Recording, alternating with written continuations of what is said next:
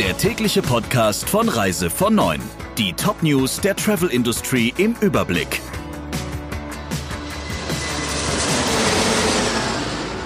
Ich bin Jennifer Hess. Einen schönen guten Morgen.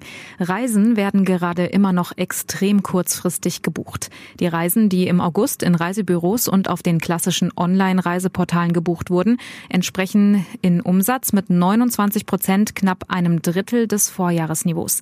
Das zeigt eine Analyse von Travel Data and Analytics. Griechenland ist demnach immer noch sehr gefragt, aber auch für die Türkei sind die Buchungen sprunghaft gestiegen.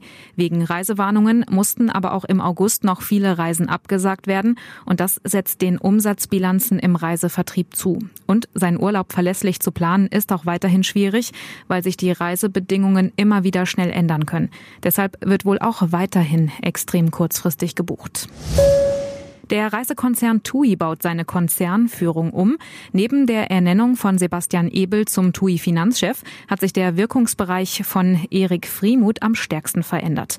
Der Mann, der jetzt auch die Gruppenverantwortung für Vertrieb und Kundenservice übernimmt, hat wie viele in der Chefetage des Konzerns eine Vodafone-Vergangenheit.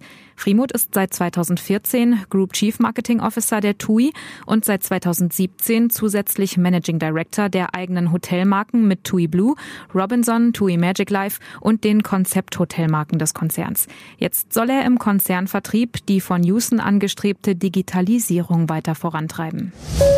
Der Chef von Hauser Exkursionen, Manfred Heupel, fordert mehr Vertrauen von der Politik. In einem Beitrag auf dem sozialen Netzwerk LinkedIn fragt er, wo bleibt das Vertrauen in unsere Branche, dass wir einen verantwortungsvollen Job machen? Er sagt, dass geführte Reisen in Corona-Zeiten die sicherste Form sind, unterwegs zu sein. Wie andere Veranstalter büßt auch Hauser in diesem Jahr einen großen Teil seiner Umsätze ein. Auch Heupel kritisiert deshalb die Entscheidung des Corona-Kabinetts der Bundesregierung. Das will eine Quarantänepflicht für Reiserückkehrer aus Risikogebieten. Und das würde Reisen in die meisten Teile der Welt de facto weiter unmöglich machen. Unser dringender Appell kann nur sein, eine bessere Lösung zu finden, sagt Heupel. Die Entwicklung habe gezeigt, dass nicht das Reisen an sich das Infektionsgeschehen erhöht, sondern das Verhalten jedes Einzelnen. Fake-Bewertungen im Internet sollen als Straftat gewertet werden. Dafür spricht sich Holiday-Check-Manager Georg Ziegler aus. Er sagt, dass gefälschte Bewertungen Betrug am Urlauber sind. Die Einordnung als strafrechtlich verfolgbarer Tatbestand würde es einfacher machen, gewerbsmäßigen Bewertungsbetrügern das Handwerk zu legen.